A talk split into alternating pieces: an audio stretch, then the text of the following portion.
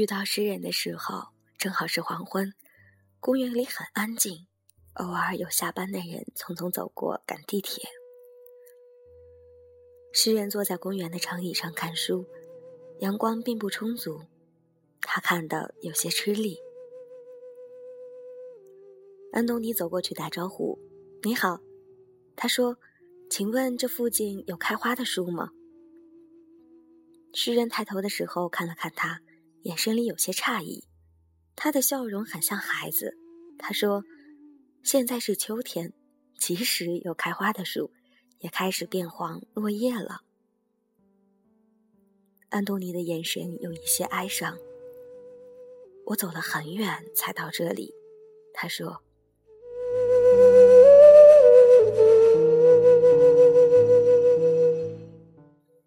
你为什么要找一棵开满花的树呢？”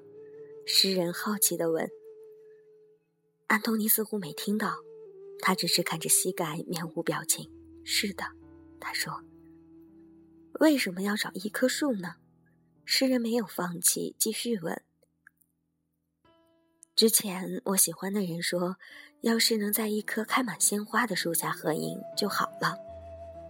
现在他已经不喜欢我了，我也不知道为什么。”只是觉得，如果能找到那棵树，就会好受一点。真浪漫哦！我已经开始喜欢你了。诗人真诚地说：“很高兴认识你，我是一个诗人。”他自我介绍。很高兴认识你，安东尼看着他，尽管还是一脸难过的样子，他勉强的笑了笑，然后问：“所以你是作家？”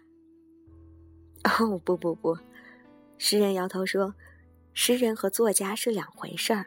作家是描述生活的，好的作家会让读者联想到诗；诗人描述情感，好的诗人让读者想到生活。”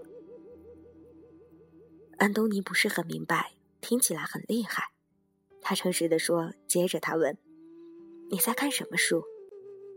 你问这个？诗人把手里的书举了举。这是一本童话。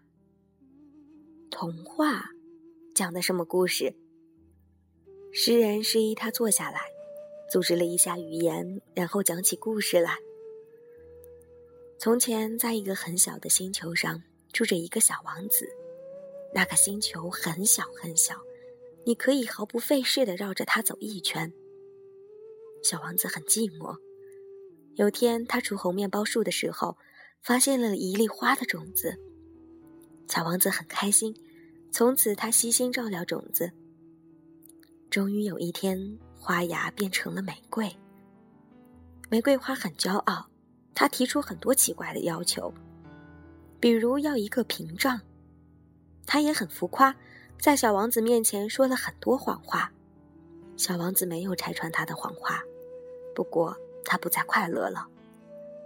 后来，他离开了那个小星球，开始了他的旅行。安静了一会儿，安东尼说：“真的是一个悲伤的故事。难道玫瑰不喜欢小王子吗？为什么不好好喜欢他，却一直刁难他呢？既然小王子那么爱玫瑰，为什么会狠心离开他呢？”他听起来有点激动。诗人皱了下眉头，认真的说：“玫瑰当然爱小王子，不过当你真的喜欢一个人的时候，就会想很多，会很容易办蠢事、说傻话，更别说那个人像小王子那么可爱。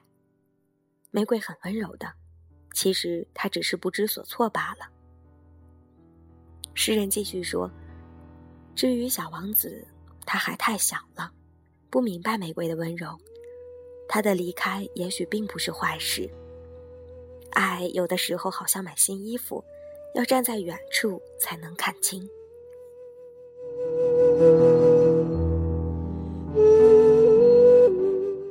嗯，我明白。之前有个戴海军帽子的老人和我说，爱就好像咖啡，要沉淀一下再慢慢品尝。诗人点点头，就是这样。安东尼双手支住椅子。挺直身体，静静地说：“写这个童话的人一定是个非常棒的作家。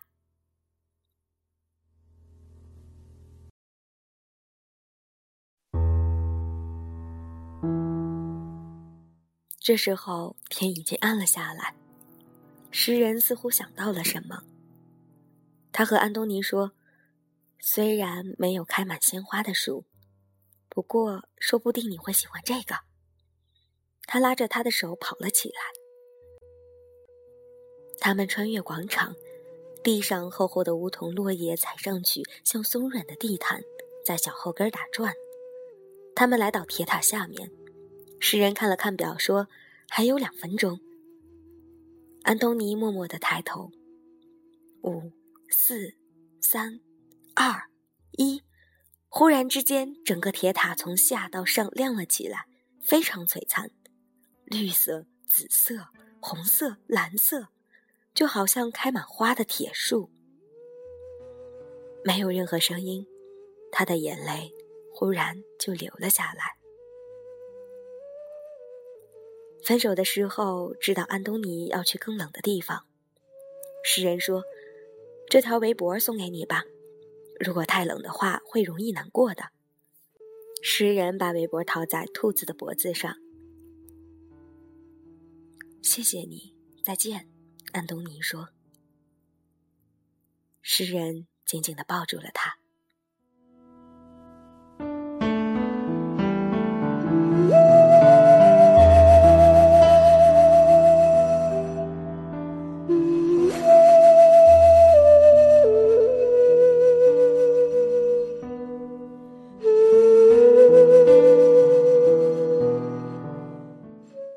这些都是你给我的爱。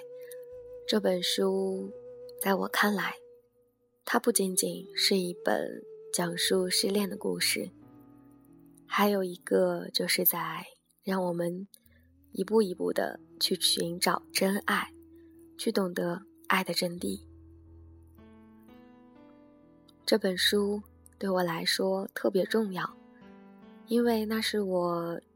第一次失恋的时候特别难过，但是当我看完这本书，和失恋的小兔子一起走过所有的路程之后呢，就忽然发现一切都豁然开朗了。所以希望你也喜欢失恋的兔子安东尼的故事。今天的故事呢就要和大家讲到这里了，欢迎大家继续收听下期节目。让我们下期节目不见不散吧。